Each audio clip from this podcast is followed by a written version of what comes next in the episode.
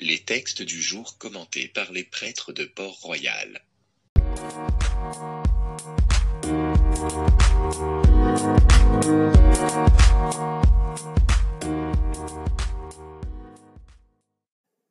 Évangile de Jésus-Christ selon Saint Jean.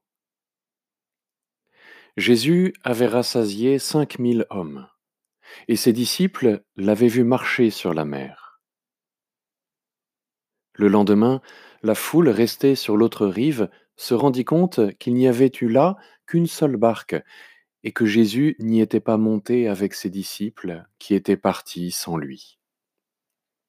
Cependant, d'autres barques venant de Tibériade étaient arrivées près de l'endroit où l'on avait mangé le pain après que le Seigneur eut rendu grâce. Quand la foule vit que Jésus n'était pas là, ni ses disciples, les gens montèrent dans les barques et se dirigèrent vers Capharnaüm à la recherche de Jésus. L'ayant trouvé sur l'autre rive, ils lui dirent Rabbi, quand es-tu arrivé ici?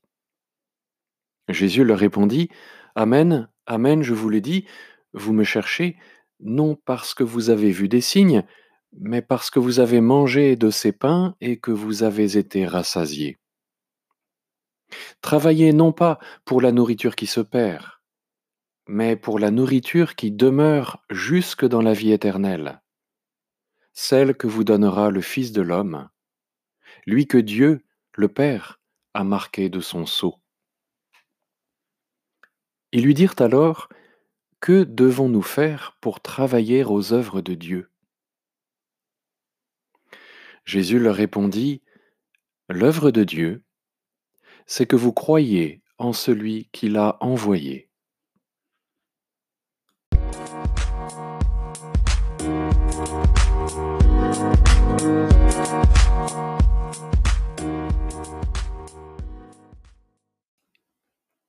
Une nouvelle question pour Jésus aujourd'hui de la part des disciples qui euh, vraisemblablement n'ont pas l'intention de rester les bras ballants. Que devons-nous faire pour travailler aux œuvres de Dieu? Alors les disciples s'attendaient probablement à recevoir de Jésus euh, la checklist de toutes les œuvres que, tout bon chrétien se doit d'accomplir. Hein. Euh, Jésus finira par la donner, cette liste. Hein. On la trouve à la toute fin de l'évangile selon Saint Matthieu. Nourrir l'affamé, abreuver la soifée, accueillir l'étranger, vêtir les malheureux, soigner les malades et visiter les prisonniers. Vous aurez reconnu le chapitre 25 de Matthieu, versets 34 à 41, c'est le jour du jugement dernier.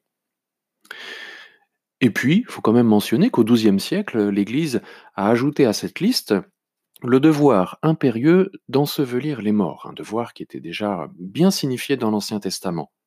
Et notre pape François a complété cette liste d'œuvres de miséricorde en 2016 en invitant les chrétiens à sauvegarder la maison commune, c'est-à-dire à prendre soin de la planète qui nous est donnée pour vivre. Nous devons au Père du désert de compléter cette liste d'œuvres corporelles par d'autres dites spirituelles. Conseiller ceux qui sont dans le doute, enseigner les ignorants, avertir les pécheurs, consoler les affligés, pardonner les offenses, prier Dieu pour les vivants et pour les morts, et le plus difficile, supporter patiemment les personnes ennuyeuses, ce que vous faites en ce moment pour votre sanctification. Alors pour toute réponse aujourd'hui, Jésus répond à ses disciples, L'œuvre de Dieu, c'est que vous croyez en celui qui l'a envoyé. Eh bien, euh, tout donne l'impression que Jésus n'a pas compris la question. La question des disciples, elle portait sur leurs propres œuvres. Mais Jésus ici répond en parlant de l'œuvre de son Père. Et de la même manière, la question des disciples portait sur les œuvres qu'ils auraient pu accomplir, mais Jésus répond en parlant de la foi qui les anime. Bon, bah, à l'école, c'est ce qu'on appelle un hors-sujet. Mais à y regarder de plus près, ce n'est pas la réponse de Jésus qui est tordue, mais bien la question des disciples. Que devons-nous faire pour travailler aux œuvres de Dieu? Voilà ce qu'ils ont demandé, euh, sans réaliser que l'œuvre de Dieu, par définition, c'est Dieu qui l'accomplit.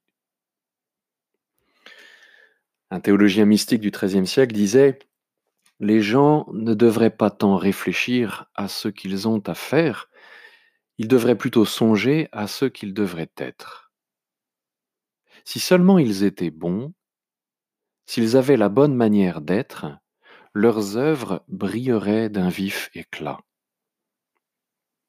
Et le théologien poursuit, ne t'imagine pas mettre ta sainteté en tes œuvres, la sainteté ne peut résider qu'en ton être. Car ce ne sont pas nos œuvres qui nous sanctifient, c'est nous qui devons sanctifier nos œuvres. Alors, euh, pour nous, comme pour les disciples de l'Évangile, c'est difficile à entendre. On nous a tellement répété que c'est par nos œuvres que nous valons quelque chose. Mais non, notre dignité et notre valeur, elles sont infinies précisément parce qu'elles ne se mesurent pas à nos œuvres, qui elles restent limitées, aussi belles, aussi grandes soient-elles. Ce qui donne du prix à notre existence, c'est l'inhabitation en nous de l'Esprit Saint, de l'Esprit de Dieu. Alors quand les apôtres demandent à Jésus ce qu'ils doivent faire, le Seigneur les renvoie à ce qu'ils sont, les fils adoptifs du Très-Haut. Qu'ils continuent donc à observer les œuvres de miséricorde, comme ils le faisaient déjà d'ailleurs en bon juif, hein, mais désormais qu'ils le fassent avec la foi que Dieu donne, c'est-à-dire en laissant Dieu être grand en eux, en s'exerçant à ce contact profond avec son esprit qui les anime. Ainsi, euh, nous pourrons bel et bien collaborer avec Dieu et participer à ses œuvres. Amen.